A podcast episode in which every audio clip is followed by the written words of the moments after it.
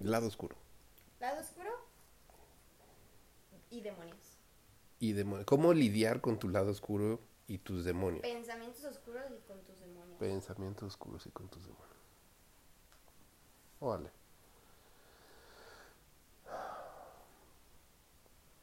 Bueno, de entrada yo pienso que la gente en, en- en general, la mayoría de las personas con las que me ha tocado platicar, tienen esta rara idea de que la gente tiene que ser buena, ¿vale? De que, de que todo tiene que ser bonito, o sea, desde la plática, ¿no? La gente dice, oye, no, no, no te enojes, este, oye, no estés triste, oye, pura energía positiva. Sí, cabrón, acabo de tener un accidente, ¿no? Se, se me murió alguien, me quedé sin trabajo, o sea, de verdad, me, me, me dejó mi vieja, ¿no? O sea, si- si en una de esas circunstancias llega la gente y dice, oye, pero no te enojes, no mames, ¿cómo no te enojes? Las, las, las emociones sirven para, para eso, en esos momentos. Eh, y yo pienso que una persona está incompleta si nada más se dedica así como al, al lado bueno de las cosas. ¿Sale? Este, si has visto tú estas está, está muy bien representado en el símbolo este chino del yin y yang, ¿vale? en donde tienes esta parte, es como un pez, una parte blanca con un Ojito ojo, os- negro. un ojo oscuro y tienes un pez oscuro con un ojo blanco. ¿no? Y esta es una muy buena representación de, de cómo es el ciclo que, que, que tenemos así naturalmente, ¿no? Que tenemos este día y noche, este eh, vida y muerte, etcétera, etcétera. Los, lo- los ciclos se repiten y eso eh, y, y se repiten y, y- se acompañan y uno precede al otro y además uno puede engendrar el otro. De pronto tienes demasiada luz y demasiada luz puede generar oscuridad. De hecho, no puedes tener sombras si no tienes luz. ¿Sale? Y la luz no se puede percibir si no hay oscuridad primero. Entonces están muy ligadas las unas a, la- a las otras. Y en una persona, yo pienso que una persona que no,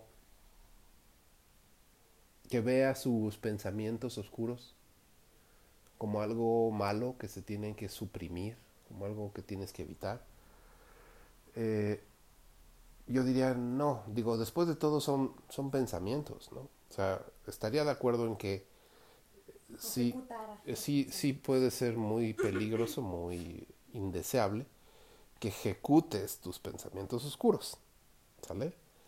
Y que digas, bueno, hoy tengo ganas de matar a todos los de la oficina y te lleves una escopeta y efectivamente vayas y mates a todos los de la oficina. Eh, pero, pero tenerlos, o sea, li- libertad de pensamiento, pues sí, o sea, y, y eso, para eso sirve el cerebro, ¿no? Para eso se nos ocurren las ideas. Eh, tienes estos pensamientos que puedes ejecutar en tu cabeza, ver a cuál sería la consecuencia de eso, por eso te, imaginas, bueno, si yo hiciera esto, pasaría esto y pasaría esto y pasaría esto, y ah, cabrón, no me gusta en mi imaginación el resultado de eso. Eh, y entonces eh, puedes ensayar en tu cabeza qué es lo que podría pasar si le das rienda suelta y conviertes en acción tus pensamientos oscuros y este y puedes verlo en- con tu imaginación y decir ok no no estoy no pienso yo que sería bueno pagar esas consecuencias Ah, ah, ahora habiendo dicho eso te digo yo pienso que una persona que no se en- entrega, que, que no se deja sentir estas emociones oscuras, que no se deja sentir estos demonios, como le dicen, este, está incompleto. ¿Vale? Eh, y hay representaciones de eso en, en- en- en- muchos lados. Este, yo no sé cómo separar a las mujeres, de verdad no tengo idea. Pero en el caso de los, de los hombres, eh, un hombre que es bueno, así bueno, sin, sin ser peligroso, eh, eh, está incompleto y de hecho no es, no es deseable. Y cuando digo no es deseable quiero decir que no atrae a las mujeres. ¿Sale? Eh, si tú te fijas en las eh, las fantasías estas este, de, de- de películas y de novelas y demás, eh, tienes esta pinche película, como me caía gorda de los vampiros estos, este, Twilight. Twilight, esa mera, ¿sale? ¿Qué era lo atractivo del, del güey este? Ay, lo peligroso. Que, que era un monstruo. Que era imponente. Eh, de- de- deja imponente, no era un monstruo, ¿sale? E- e- ese era justo el, el asunto. Y ese es como la, la- la- el, el atractivo para, para las mujeres, es, es, es el monstruo y tienes a la, a la mujer que de alguna forma lo, lo civiliza. No le quita lo monstruoso, ¿sale? Este cuate puede seguir siendo un monstruo eh, muy peligroso y que brille en el sol, no mamen. Este, eh, muy peligroso cuando necesita hacerlo, ¿sale? O sea, ella no le quita lo monstruoso al cuate este, ¿no? Y de hecho, por eso es que le gusta, porque es monstruoso en primer lugar. Eh, pero es un monstruo civilizado. Entonces este, es capaz de llevar una vida eh, normal, civilizada, en familia, con, con amigos, y ser un monstruo cuando necesita hacerlo. ¿Vale? Pero como que el, yo pienso que el rumbo natural de estas cosas es que sí, sea, e- eres chiquito, naces, no sabes cómo, cómo comportarte. En tus primeros años de vida, el trabajo de la familia es ayudarte a socializar. Eh, pero la idea es que seas alguien eh, peligroso. Alguien peligroso tiene la, la, la capacidad de, de hacer que las cosas sucedan, de hacer que las cosas pasen, ¿sale? Digo, otro ejemplo, tú puedes ver las películas estas de Harry Potter, ¿no? Digo, al, al final, ¿qué había sucedido? El, la némesis, Voldemort, ¿sale? Esta, esta criatura tan, tan negra, tan, este, tan peligrosa, que hasta era innombrable, ¿no? Na- nadie quería decir la palabra, nadie quería decir el nombre. Aquel que no tiene que ser nombrado, es una representación como del, del mal absoluto. Y resulta que Harry tenía una parte de Voldemort adentro, Sí. desde el inicio, ¿sale? Este, y sí, bueno, la, la historia dice que el cuate este trató de, de matarlo, lo protege el, el amor de su familia, pues, pero, pero Harry se queda con, con ese asunto, o sea, el, el gran amor de su familia lo mantiene vivo, la parte positiva, si lo quieres ver así, pero tiene a este gran demonio adentro de él, ¿sale? Y, lo usa, Harry puede hablar con las serpientes, por ejemplo, ¿sale? Este, buena parte de su, de su poder mágico no nada más viene de sus papás, viene de la criatura esta que tiene metida adentro. Este, y Harry en general es un buen tipo, pero, pero es peligroso, es un güey que desobedece las reglas y a cada rato anda este, haciendo cosas que le dicen que no tienen que hacer por un bien este, mayor, si lo quieres ver así. ¿Vale? Eh, y entonces yo no pienso que sea bueno para hombres o mujeres tratar de, de- contener o de ignorar o de suprimir su, su lado oscuro. Eh, lo que tienes que hacer es, este, es aprender de entrada a escucharlo, ¿vale? Porque finalmente, porque finalmente eres tú mismo, ¿vale? Eh, como parte de la, de la es- especie humana. Cualquier salvajada, cualquier crueldad, cualquier tortura que te puedas imaginar, ya fue cometida por alguien de nuestra especie, un ser humano. Digo, un león, un, un- un chacal, una hiena, pues te- obviamente son, son, son criaturas peligrosas, son mortales, pues, y si te pescan, pues te, te van a matar, pues, pero no van a torturarte, lo que quieren es comerte. Y de hecho, si la criatura no tiene hambre, no, no, no, te, no te atacaría. Los humanos somos diferentes. Los humanos tenemos esta conciencia de nosotros mismos. Tú puedes saber qué te gusta a ti misma y qué te duele. Y sabiendo qué te gusta, puedes inferir lo que le gusta a otras personas y sabiendo qué te duele a ti, qué te lastima, puedes deducir qué es lo que lastima a alguien más. Y entonces nosotros los humanos hemos hecho de eso un, un deporte, nada más tienes que meterte a cualquier exhibición de este de los aparatos de tortura de la Inquisición española, por ejemplo. O sea, esos, esos aparatos no servían nada más que para causar inmenso dolor sin matar a la, a la víctima. Y eso lo concibió una persona. No lo concibió un animal, no lo concibió este, un, insecto. Eso fue concebido por, por un ser humano que, digamos, convirtió en acciones sus pensamientos oscuros. ¿vale? Eh,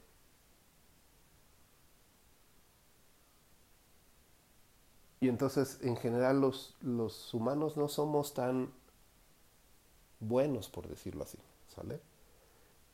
Y, y, de hecho no, no conviene una, una criatura, un, un, humano, una persona que no conoce su lado oscuro, que no puede eh, abrazarlo, por decirlo así, y este, e integrarlo a su personalidad, está, está incompleta. Y entonces de pronto estará metido en situaciones en las que sencillamente no sepa qué reaccionar porque se encuentre con alguien que, que de verdad es maligno, con alguien que sea un maldito, por ejemplo. Y te agarra completamente de sorpresa cuando tú eh, has estado ignorando o suprimiendo o viviendo ingenuamente pensando que tú eres una persona muy, muy buena. ¿Sale? Entonces te estás incompleto, indefenso frente a una persona que de verdad eh, tiene malignidad que ha podido este, eh, cul cultivar y, y, y utilizar. ¿no? Eh, y digo, pensando en otro ejemplo de, de, de, de películas y de historias, este, si tú te acuerdas del, del, Rey León, Simba es un león, uh -huh. ¿sale? Eh, y ya de, de, entrada sabes que es un león, sabes que es una criatura poderosa, este, o se va a convertir en una. Tienes una idea de quién es el papá, pero el papá es vaya, Mufasa. Mufasa. y es un leonzote obviamente poderoso y demás. Y digo, Simba se, se, convertirá en eso alguna vez, pero, pero de entrada es, es ingenuo. Sí. Y, y, así es como lo engañan. Y gracias a que en, en, engañan a Simba y que es incapaz de ver la, la magnanimidad en, en, el tío le cuesta que le maten al papá. Y luego él se exilia y, y no sabe qué onda. O sea, se vuelve adolescente y se junta con sus cuates y Hakuna Matata y aquí no pasa nada y vamos a echar la hueva y vamos a estar regüeyes todos. Y sigue sin abrazar su parte poderosa. O sea, él es un león, pues, ¿sale? Y un león, pues un león no se pone a coser chambritas, pues. O sea, un, un león lo que hace es este, dominar y, matar y utilizar sus garras y colmillos. Es, una criatura poderosa y Simba no sabe cómo hacer eso. Precisamente porque no, no abraza su, su parte Peligrosa. peligrosa, su, su parte oscura. ¿Sale? ¿Y por qué? Podría ser por eh, ingenuidad así, tal cual. Sus papás no lo expusieron a situaciones peligrosas, pues no eh, es, es, natural de los, de los papás, por supuesto, es en cualquier historia, ¿no? Tú quieres que tu hijo crezca sano y que crezca protegido y que no vea las cosas horribles del mundo. Sí. Hasta cierta edad. Eventualmente tienes que, eh, porque, porque si no, no aprenden. Así como si quieres que tu hijo camine, tiene que aprender a levantarse porque se va a caer. ¿Sale? Eh, y si quieres que haga deportes o si quieres que trepe a los árboles o, si quieres que vaya eh, ganando más habilidades, expandiendo su mundo, el niño se va a tener que enfrentar al, al fracaso. Y ahí tenemos la, la, dualidad entre la labor de los padres. Las mamás protegen las mamás buscan que el niño esté sano y que no le pase nada. Las, las mamás te cuidan para que no te lastimes. Y los papás alentamos. Los papás decimos, no, güey, a ver, no te pasa nada, ándale, ve, lánzate, averigua dónde están tus límites, ¿sale? Y después las mamás terminan cuidando a los hijos del padre, porque el padre es un pendejo que no sabe qué está haciendo y cómo tiene al niño atrapado en la escalera, no se le vaya a caer, ¿no? Es, es, es, es esta modalidad, efectivamente. Si tienes a tu niño muy, muy protegido, lo vuelves un inútil que no sabe hacer nada porque no conoce cuáles son sus límites y no sabe hacer gran cosa como era el, el papá de Nemo en la película de Buscando a Nemo. Que oye, güey, es que no te va a pasar nada. Y el Nemo, no mames, entonces no. O sea, ¿de qué voy a vivir? ¿Voy a estar encerrado aquí en esta Némona para siempre? Claro que no, ¿sale? Por otro lado, si tú tienes a, a- a un niño que es muy temerario y que es puro alentar y sí, tú puedes, sí, sí, llégale, pues luego son los güeyes que se matan en choques de motocicletas o se caen de un árbol o hacen pendejadas como las de Jack, las de Jackass, aventándose desde el techo de una casa en un carrito de súper, ¿no? O sea, la, la solución está más bien en, más bien en medio, ¿sí? Necesitas eh, eh, estar lo suficientemente protegido como para que no te mueras o no sufras un gran daño, pero necesitas ser lo, suficiente valien- lo suficientemente valiente y arrojado y temerario como para poder expandir tu mundo y poder aprender a, lidiar con cosas nuevas y con situaciones nuevas y con personas nuevas y con emociones nuevas. ¿Sale? Eh, y no todas esas emociones van a ser de alegría y felicidad y de pensamientos bonitos. Eh, buena parte de esas emociones son, son ira, es, es, es odio, es resentimiento, es envidia. Ah, ¿Qué hacer con esas? Bueno, pues de entrada reconocer que existen y reconocer que están ahí porque están indicándote un mensaje. ¿Vale? Este, ¿Por qué sentirías envidia de alguien? Bueno, pues entrada a lo mejor porque te falta algo. Porque tú crees que te falta algo. ¿Sale? O porque esta persona a la que tú estás envidiando eh, te, te muestra que tiene lo que tú quisieras tener. O, o te muestra que, que logra lo que tú quisieras lograr. Entonces, eh, digo, es, es, es, bastante gacho sentir envidia si te enfocas en la, en la envidia y te enfocas en, en, en, odiar a esta persona. En realidad, alguien a quien estás envidiando te representa tu ideal de lo que te gustaría tener a ti. ¿Sale? Eh, y entonces, ¿qué, ¿qué sucede? Este pensamiento oscuro te está indicando, güey, yo envidio a este güey, o yo envidio a esta mujer, yo envidio a esta persona. ¿Y eso qué quiere decir? Yo quisiera estar en su lugar, yo quisiera tener eso. Uh -huh. La forma maligna de actuar con la envidia es vas y le robas o vas y lo matas, vas y destruyes este ideal porque no lo quieres ver. O sea, no soportas ver que alguien tenga lo que a ti te falta. Uh -huh. Y esa es, digamos, la, la actuación maligna de la envidia. Pero si nada más le haces caso al mensaje, la envidia es, bueno, es que este güey quiere, tiene lo que yo quisiera. Ja. Pues, ¿qué tengo que hacer para obtener lo mismo? Y no necesariamente es quitárselo a él. Uh -huh. Es, ¿cómo le hago para yo poder tener algo similar? Y entonces podrías tú crecer, eh, volverte más hábil, volverte más deseable, volverte más productivo, no sé, lo que sea que le envidias al otro. Y entonces empezar a obtener resultados similares, empezar a obtener aquello que tú admiras de cierta manera en el otro, porque en eso está basado la envidia, en algo que tú quieres y que de entrada podría ser que piensas que está injustamente otorgado al otro, pero aún así es deseable tener lo que el otro tiene. Entonces la parte, digamos, positiva de que sientas envidia es que puedes ver qué es lo que estás persiguiendo, al menos momentáneamente. ¿Sale? Y entonces te podría servir para decir, ok, yo quiero eso. ¿Qué tengo que hacer para lograrlo? ¿Sale? Entonces, eh, oye, ¿y qué pasa si sientes odio, por ejemplo? De nuevo, yo no creo que sea del todo sano este, ir y actuar físicamente eh, tu odio, ¿no? ¿Y qué es el odio? Es, es un gran coraje. Es, es, es, es, enojo llevado a, una duración demasiado prolongada. Porque a lo mejor alguien te puede pegar y te hace enojar y se te quita. Pero el odio es eh, un, un, un, enojo remasticado, un enojo que tú estás cultivando constantemente. ¿Vale? Eh, ya pudiera ser, si es posible, que tú llegues a ver a alguien porque te está chingue, chingue, chingue, chingue, chingue, Ay, chingue. sí. Sí, sí es posible, ¿sale? Pero en la gran mayoría de los casos que yo he visto, es sí, alguien hizo algo que te molestó, pero hace una semana, o hace dos horas, o hace un mes, o el año pasado.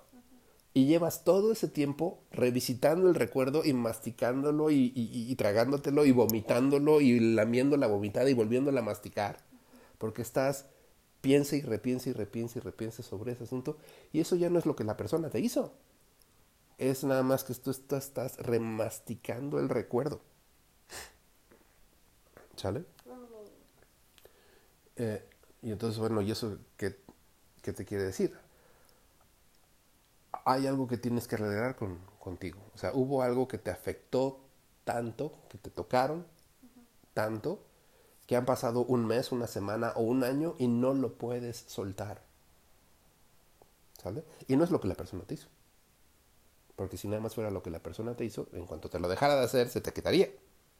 ¿Sale? Es algo dentro de tu personalidad que es, es, es especialmente sensible a, a, esta situación. Y la persona lo único que hizo fue tocarte una herida. Es como si alguien por accidental, accidentalmente te pisa y tú, ay, oye, me pisaste y quitas el pie, no pasa nada. Si alguien accidentalmente te pisa tu, tu dedo roto, te va a doler mucho más. ¿Sale? Y es el, mismo, es el mismo asunto. Oye, te pudo haber pisado accidentalmente en ambos casos, pero uno te va a doler mucho más que el otro. Este, y a lo mejor te pongas mucho más agresivo. Oye, fíjate dónde pisas, que no ves que tengo el pie roto, etcétera, etcétera, ¿no? Y eso no es tanto la, la acción de que te pisaron, sino que tú ya estabas dañado en primer lugar. Algo te sucedió generalmente en tu infancia, generalmente con tus papás o con alguien muy, muy querido en, en asunto de, formación que cuando alguien más te, te toca de esta manera, te hace eco en, en, en, aquel otro asunto. Y entonces este pensamiento muy oscuro, que es odio, te, te puede llevar a que tú pues, trates de dañar o eliminar o sacar de tu vida a la, a la persona esta que es este la, el, te diría la fuente de tu odio, pero eso no es el correcto, porque la fuente eres tú. Digamos, el objeto de tu odio, uh -huh. ¿sale? La excusa. De la excusa, efectivamente. Este, y la otra es, bueno, ¿por qué me cae tan mal? ¿Por qué odio tanto a este güey? ¿Sale? Entonces, otra vez, te da la oportunidad de decir, ¿cuál es mi problema? ¿Cómo es que si si alguien más me toca de esta manera, no se la hago de pedo. Y si este güey en particular o esta vieja en particular uh -huh. me habla de esta forma, ahí sí me puede mucho. ¿Sale? Este. ¿Qué hay detrás? ¿Qué hay en mi pasado? Eh, ¿qué, qué, ¿Qué herida tengo yo que esta persona sabe dónde y sabe cómo picarme? ¿Sale? Pero esta persona no te está causando la herida, nada más le está tocando. La herida ya estaba allí. ¿Sí me explico? Entonces, ¿qué hacer con tus demonios? Escucharlos. Eh, Sócrates, el filósofo este griego, eso decía. Porque él, reconocía estos pensamientos raros que llegaba a tener y así los llamaba, él los llamaba sus daemonios, ¿sale?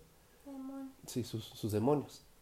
Y lo que él hacía era escuchar a sus demonios, es, es, lo que él platicaba. Entonces de pronto tenía alguna idea y, se, y, y me ponía a, a, escucharlos, a ver qué era lo que me tenían que decir. Uh -huh. Y con mucha frecuencia lo que él hacía era hacerle caso a sus demonios y hacer lo que el demonio decía. Lo que estos decían, efectivamente. ¿Y eso dónde lo llevó? Eh, lo mataron. lo mataron. Eh, pero interesantemente, a él le avisaron que lo iban a matar. Al, al grupo gobernante en, en, Grecia en su época no le gustaba lo que este cuate estaba enseñándole a, a la juventud, no le gustaba cómo criticaba al gobierno, no le gustaba cómo criticaba a los otros intelectuales más o menos lo que Jesús hacía que no le gustó a los, a los judíos de la iglesia en, en, en, aquel momento, ¿no? A los judíos religiosos en aquel momento. Este cuate predica cosas distintas y nos hace quedar mal a nosotros. Más o menos así. Entonces le, le avisaron, güey, o le bajas de huevos o te vamos a matar. Le dieron la chance, vete de Grecia. Y lo que él hizo, se, se, puso a meditar, por decirlo así, pues se puso a escuchar a sus demonios y dijo, a ver, güey, ya tenemos sesenta y pico de años, ¿a qué chingados nos vamos? A tener que volver a empezar de nuevo en otro lado, en donde sepa la chingada. ¿Tienes algo más que te falte hacer en esta vida? No. Entonces, ¿a qué chingados nos vamos? Es que si nos quedamos nos vamos a morir. Sí, pues, pero ¿qué otra cosa tenemos que hacer? No, pues ya nada. Ah, bueno. Y decide quedarse. En lugar de escapar, por decirlo así. ¿Sale? Y interesantemente es lo mismo que Jesús decide hacer. Este, obviamente a Jesús se le avisa, cabrón, te van a matar y te van a venir a buscar, etcétera, etcétera. Así, de que tuvo chance de escaparse es, oye, güey, vámonos. No, cabrón. ¿Por qué? Pues, ¿por, ¿por, qué me voy a ir? Él, él creía que tenía una misión, ¿sale? Y que estaba dentro de su eh, destino pasar por lo que tenía que pasar. Pero básicamente él estaba escuchando su propia eh, voz, que los que creen dirían, era el mandato divino, era la voz de Dios mismo, del Espíritu Santo, quien dijo, no, güey, pues no, no te rajes, ¿no? Eh, órale pues. Este, cualquiera también podría decir, pues estaba escuchando a sus demonios y abrazando lo que, lo que tenía que hacer. Entonces yo pienso que una persona que no se permite su lado oscuro, una, está incompleta y dos, es una mentirosa. Es alguien que se rehúsa a conocerse a sí mismo completo. Y si no te conoces a ti mismo completo, te estás perdiendo de un enorme poderío que podrías este, eh, tener si, si, estuvieras entero.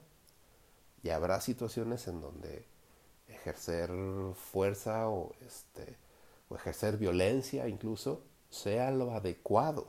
¿Y cuándo saber cuándo es necesario? La situación lo dicta, ¿sale? Pero digo otra vez, este, volviendo al ejemplo de Jesús, por ejemplo, eh, Jesús corrió a los mercaderes del templo y no les dijo, ay, güeyes, no sean gachos, no, no manchen, el templo no es para esto, este, por favor, sálganse a vender sus cosas allá afuera. Lo que describen en la Biblia es que agarró un chingo de riatas y se puso a agarrárselos a putazos, a ver, culeros, cómo van, fuera de aquí, que esto no es para eso. Nadie dijo que les habló bonito, se los agarró madrazos. ¿Sale? ¿Por qué? Pues porque de cuando en cuando, cuando tus valores principales están bajo ataque, lo que toca es eso. ¿Sale? Digo, si alguien te está eh, golpeando en, en, en, tu casa, no ay, güey, este, ya vamos a llevarnos bien, sé buena onda. No, discúlpame, hay ocasiones en que, en que lo que corresponde es que te, te enojes. Lo que corresponde es que te defiendas. Este, brutalmente si quieres. Y ya una vez que estás fuera de peligro, entonces ya le bajas de huevos, ¿sale? Eh, pero los hombres buenos, así que tú digas, este güey es un buen hombre, es un hombre peligroso. Un buen hombre es un hombre peligroso que es civilizado. Y chécate cualquier historia eh, ficticia o verdaderamente histórica de cuáles son las características del héroe. Y encuéntrame una historia en donde el héroe es un mancito en donde el héroe es ingenuo o es un inútil. Los héroes todos son peligrosos. Han abrazado su, su, lado oscuro y lo pueden ejercer cuando lo necesitan. Y deciden no hacerlo.